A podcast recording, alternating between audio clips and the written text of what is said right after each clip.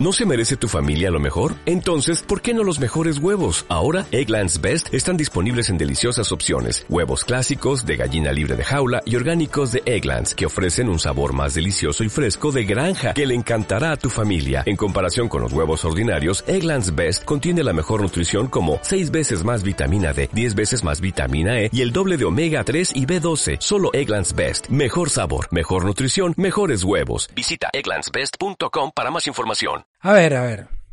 ¿De qué tema hablaremos hoy? ¿Cuál será el tema de hoy? ¿Cómo se llamará el podcast, el episodio del día de hoy? No sé.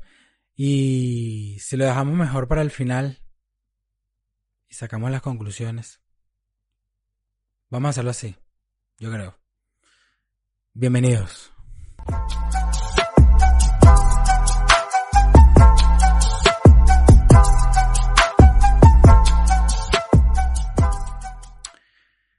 Hace poco, hace un par de días, yo soy fanático de Friends, la serie, y estaba viendo un episodio donde Ross está hablando con Chandler y con este Joy sobre o sea, ellos le están contando a Joy cómo hacen ellos para rechazar a una chica, cómo es que hacen que las chicas se, se, vayan.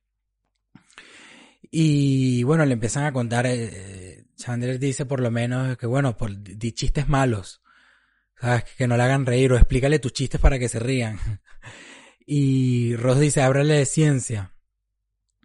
Después, eh, más adelante, está Ross contándole a una chica que le gusta, una nueva chica que está viviendo con Joy, ¿no?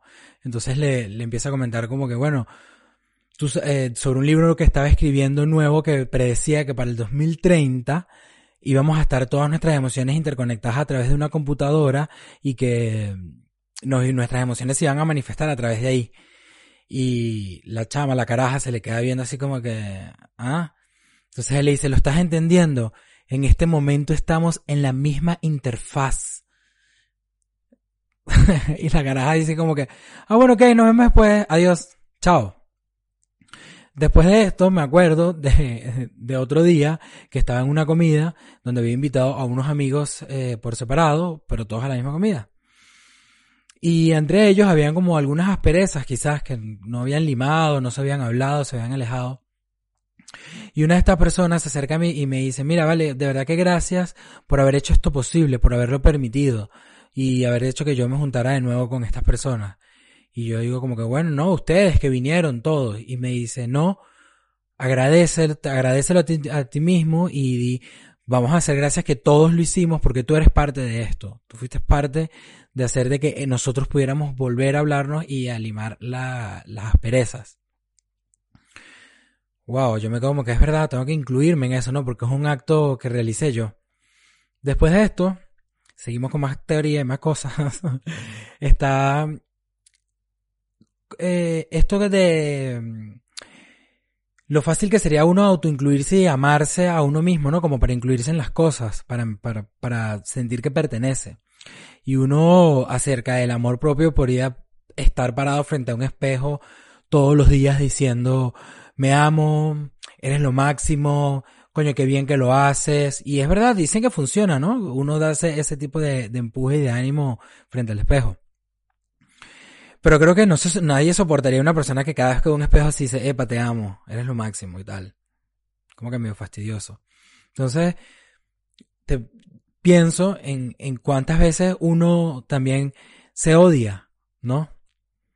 Y me pongo a ver, por ejemplo, en situaciones cuando tienes una cita, que sales, por ejemplo, con alguna persona y le estás hablando y le estás contando, no sé, un montón de chistes y cosas y se está riendo total y constantemente y sientes que el tiempo pasa volando y te vas casi que corriendo porque ya te tienes que ir por la hora, pero no te quieres despegar de ese momento ni quieres dejar que se vaya ni que se termine la cita porque la están pasando demasiado bien, porque se están cagando de risa y porque el momento fue rápido y te encantó esa persona que fuiste en ese momento. Y después puedes tener una cita donde más bien sientes que estás haciendo el ridículo, que estás diciendo cosas que por ahí que no tienen mucho sentido, y dices como que bueno, y se te hace lento y la tienes que remar, y te, y te vas a casa con esa sensación de amargura, de odiándote a ti mismo, como que, coño, no, no, no hice lo mejor, no se entretuvo, no se rió. Y también nos puede pasar en el trabajo. Porque podemos llegar a, a, estar en un grupo de trabajo donde hay unas personas con las que hablas y conectas un montón de cosas y hablas de todo y te ríes y se entienden y se llevan súper bien en el trabajo, como de repente siempre está el que llega que tú dices, ay, qué embole este tipo, toca hablarle y no me gusta cómo habla y no me gusta cómo dice las cosas o no le entiendo bien o es que es de no sé dónde, qué sé yo, cualquier cosa que se te pueda ocurrir. Y, y no, nunca logras evitarlo ni hacer nada al respecto, sino simplemente estás ahí, te haces víctima de la situación y llegas a tu casa y dices, qué ladilla, qué embole, me tuve que encontrar con este tipo otra vez y me lo soporté y tuve que seguir hablando. Y te odias por eso. Porque terminas odiando, te dices, ¿por qué lo hice? ¿Por qué me lo hice? O también puede pasar con amigos, con grupos de amigos, en otras situaciones, ¿no? Y hay una persona que no te cae y terminas hablando y te enganchas y estás ahí por horas y te quieres ir y no puedes pararte y no te vas. Te estás odiando también. Ese tema de, de, odiarnos a nosotros mismos. Pero ¿qué pasaría si nosotros empezamos a entender y darnos cuenta que todas esas versiones de nosotros mismos que nos odiamos empezamos a aceptarlas?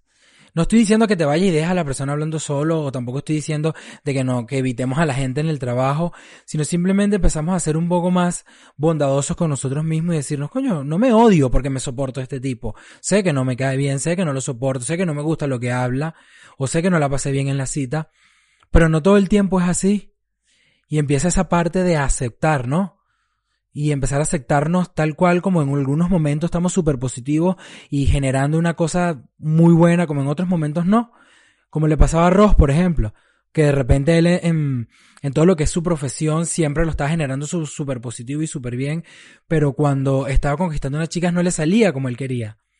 Pero sin embargo, él está hablando desde la pasión de lo que él hace, de lo que él siente y de lo que él ama, y tiene amor propio en ese momento. Y de eso es lo que estamos hablando. Pero se va y se odia porque nunca lo logra y siempre está como que, bueno, no, no las levanto, no, no, terminan de estar conmigo. Lo cierto es que volviendo a todas esas versiones, te pones a, a ver si alguno sigue a Friends y, y conoce a Ross. Yo conoce como que es muy íntimo. Y, y ves que hay muchas versiones de las de él que a él no, no le divierten y les parecen aburridas, pero otras versiones sí. Como por ejemplo cuando está tocando el piano para sus amigos que son una música de la infancia con sonido de la época eh, sintetizadores. Y, y él feliz y todos los amigos lo ven así como que coño, dale, sí, bien. Y él toca su, su música.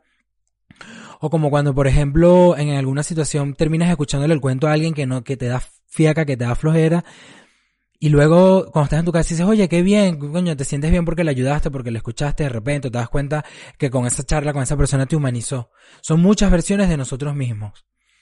Y yo creo que si nosotros cada vez nos acercamos más a todas esas versiones de nosotros mismos, donde a veces nos odiamos o nos rechazamos o nos aburrimos de nosotros mismos, junto con las versiones de que también nos amamos y nos felicitamos y estamos contentos por lo que estamos haciendo, empezaríamos a estar mucho más cerca de lo que es el amor propio. Y de eso quería hablar hoy del amor propio. Adiós.